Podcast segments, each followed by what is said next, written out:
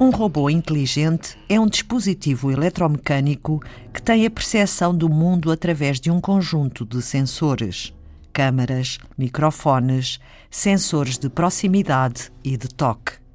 Criar equipas com humanos e robôs não é fácil, explica Luís Paulo Reis, diretor do Laboratório de Inteligência Artificial e Ciência de Computadores, o LIAC, e professor na Faculdade de Engenharia da Universidade do Porto. Não é tarefa fácil, especialmente quando se trata de robôs como agentes físicos, explica Luís Paulo Reis.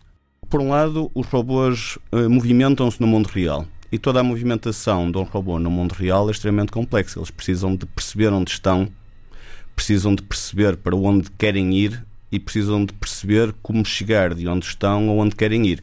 Por outro lado, o que eles veem, o que eles sentem, o que eles podem fazer num local é totalmente diferente do que eles uh, veem, sentem e podem fazer num outro local. E isso torna o problema bastante mais complicado do que fazer agentes que estão no mesmo local e que têm uma visão global e um conhecimento completo sobre o mundo, como por exemplo na era dos jogos, imagine fazer um, um sistema inteligente, um agente para jogar Sim. xadrez ou jogar uh, Go. O que precisa fazer um cientista para criar robôs com inteligência artificial para participar em tarefas de equipa?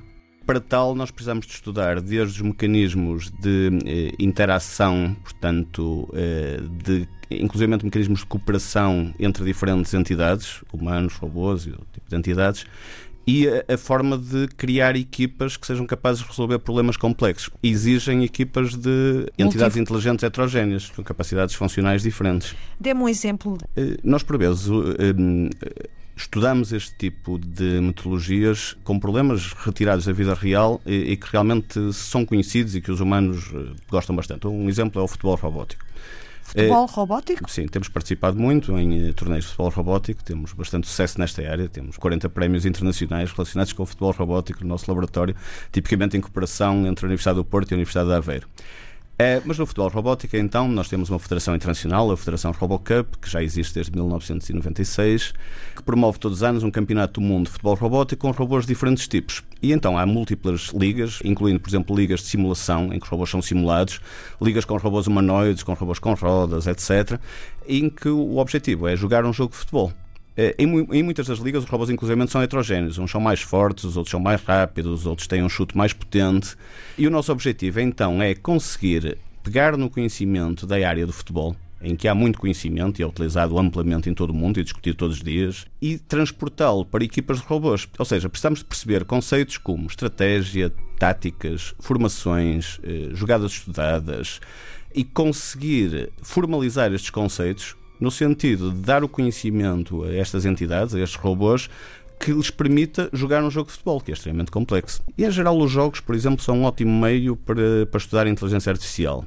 Eh, uma das áreas em que houve eh, um sucesso mais recente foi na área dos jogos. Há, já muitos anos atrás, em 1996, o Deep Blue ganhou o Garry Kasparov, na Sim. altura conhecido como o melhor jogador do mundo de Sim. xadrez. Mas mais recente, houve um sucesso ainda muito mais fantástico, que foi o sucesso na área do Go porque o Go era considerado um jogo eh, que só estava ao alcance de génios e que as máquinas iriam demorar uma eternidade até conseguirem jogar Go a um nível profissional. E os jogadores humanos recusavam-se a jogar contra as máquinas. Mas a verdade é que o AlphaGo, eh, eh, portanto, é um programa portanto, desenvolvido recentemente pela Google DeepMind, conseguiu vencer inicialmente um jogador profissional de Go e eh, em seguida o campeão lendário eh, de Go eh, humano. E ainda mais recentemente conseguiu uma coisa ainda mais fantástica que foi, neste momento já ganha muito facilmente a qualquer jogador profissional de Go, mas conseguiu aprender a jogar Go sozinho. Ou seja, simplesmente sabendo as regras e jogando contra ele próprio. Ainda superar-se a si próprio, isto é, a versão que não tinha aprendido sozinho, e conseguir vencer contra a anterior versão, ou seja, aprender completamente sozinho uma tarefa que os humanos consideravam só estar ao alcance dos génios. Está a ver o que é isto? Uma máquina a aprender sozinha uma tarefa que nós considerávamos só estava ao alcance de génios? A robótica e a inteligência artificial são também muito úteis noutras áreas da vida humana. Por exemplo, no caso do envelhecimento humano assistentes, por exemplo, lembrando aos idosos que têm de tomar medicamento, eh, auxiliando-os nas suas tarefas domésticas, por exemplo.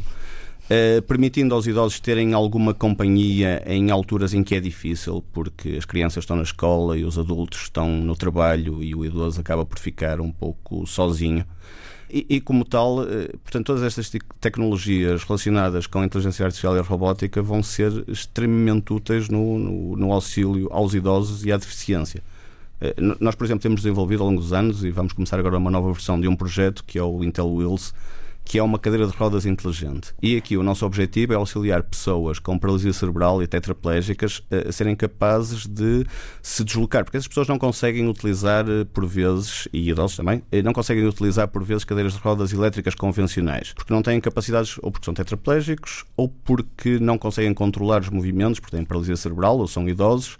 E, e a, a, o nosso objetivo foi desenvolver um projeto, que agora esperamos desenvolver uma nova versão, em que, através de uma interface multimodal eh, de comunicação entre o paciente e o robô, portanto, a cadeira de rodas, Sim. o paciente é capaz de controlar completamente o robô através das suas poucas capacidades de movimentação ou de ação.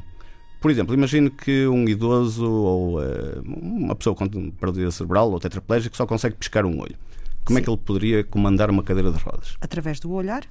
Através do olhar, eh, mas imagine que nem sequer consegue controlar bem o local para onde olhar. Claro, através do olhar conseguiria. Imagine que só mesmo consegue mesmo só piscar um olho. Eh, piscar um olho, nós conseguimos que a pessoa pisque uma vez o olho, pisque duas em sequência, ou pisque três, ou pisque quatro. Ok. E podemos, por exemplo, definir simplesmente uma linguagem adequada a esse paciente em que ele piscando uma vez o olho para a cadeira.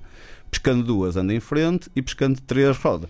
E depois, se a cadeira tiver movimentação e capacidade de evitar obstáculos e auxiliá-lo na própria movimentação, ele só a piscar um olho, ele consegue controlar a cadeira. E quem diz piscar um olho diz, imagina, emitir um som simples, por exemplo, a. Se ele emitir a, pode fazer uma linguagem com a, a, a, a, a, a e tem uma linguagem de comando da cadeira. E então, se ele piscar um olho e emitir um som, pode combinar os dois, criar a sua própria linguagem e já pode, por exemplo, piscar um olho e dizer ah, piscar um olho e dizer ah, ah, etc. e combinar isso de uma maneira em que define, de acordo com eh, as ações possíveis da cadeira, como é que a controla. Obviamente que a cadeira tem de ser inteligente também e, e tem de ter comandos de alto nível como, eh, e evitar obstáculos e outras coisas de maneira ao, ao, portanto, ao paciente conseguir controlá-la. Isto é o tipo de coisa em que a inteligência artificial pode ajudar imenso uh, e depois tentar adaptar esta interface às capacidades do paciente de uma forma automática, depois utilizando a aprendizagem. Ou seja, ao longo da interação do paciente com o robô, tentar adaptar a forma como ele interage com o paciente, novamente eh, de acordo com as capacidades do paciente. Isso é aprendizagem.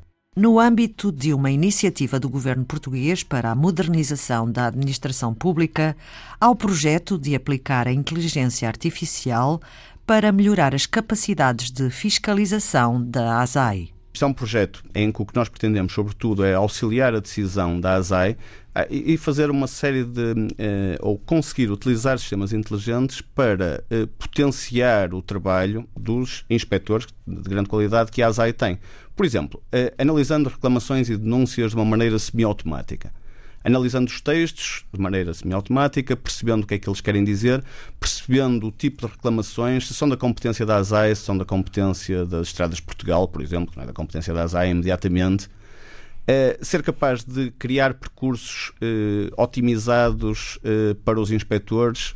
Tudo isso é inteligência artificial, mas com aplicações práticas, isto é, com aplicações para aumentar eh, a segurança alimentar e económica, por exemplo, em Portugal, que é de todo útil, ou seja, a inteligência artificial pode ser aplicada para benefício claro, da sociedade. Exatamente. E é o que nós procuramos fazer no laboratório, é sobretudo criar aplicações que permitem utilizar a inteligência artificial e a robótica para benefício da sociedade.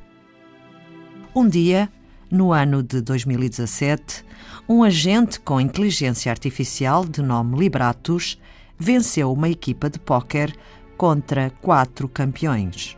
No final, o programador da máquina inteligente, Noam Brown, exclamaria.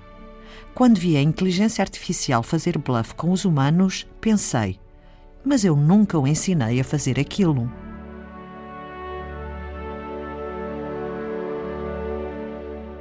E se os agentes com inteligência artificial aprenderem mais e melhor do que nós? Pode acontecer. Há muitos perigos para a civilização humana em geral, o problema nuclear, a proliferação nuclear. E os humanos têm aprendido ao longo do tempo a lidar com esses problemas e a resolvê-los e a criar formas de utilizar de forma positiva toda a tecnologia que tem sido gerada. E, o caso da inteligência artificial e da robótica vai seguir o mesmo curso e há muito trabalho em curso no sentido de garantir que o que se vai desenvolver no futuro é utilizado para o benefício da civilização humana e não como um perigo para a própria civilização. Visão de um futuro povoado por inteligência humana e inteligência artificial perspectivo que a inteligência artificial e a robótica possa realmente auxiliar imensos humanos no futuro. Será impossível, sem robôs inteligentes, por exemplo, eh, explorar novos planetas eh, e ser capaz de colonizar novos planetas? Isso será certamente o futuro. E aí, realmente, este tipo de robôs heterogéneos que sejam inteligentes individualmente, mas que sejam capazes de se comportar como membros de uma equipa, será decisivo porque para explorar um planeta como Marte nós não podemos controlar os robôs à distância. Vamos precisar de robôs que são robôs máquinas, carros, robôs que têm características humanoides. Porquê? Eh, o interesse dos robôs humanoides é que eles estão extremamente adequados a, eh, o, ambiente onde os humanos tipicamente vivem. Ou seja, um robô humanoide desloca-se nesse ambiente de uma maneira muito simples, porque o ambiente está preparado para ele também. Mas, portanto, todas essas equipas de robôs para explorar e colonizar novos planetas vão exigir inteligência e vão exigir a criação deste tipo de equipas de humanos e de robôs.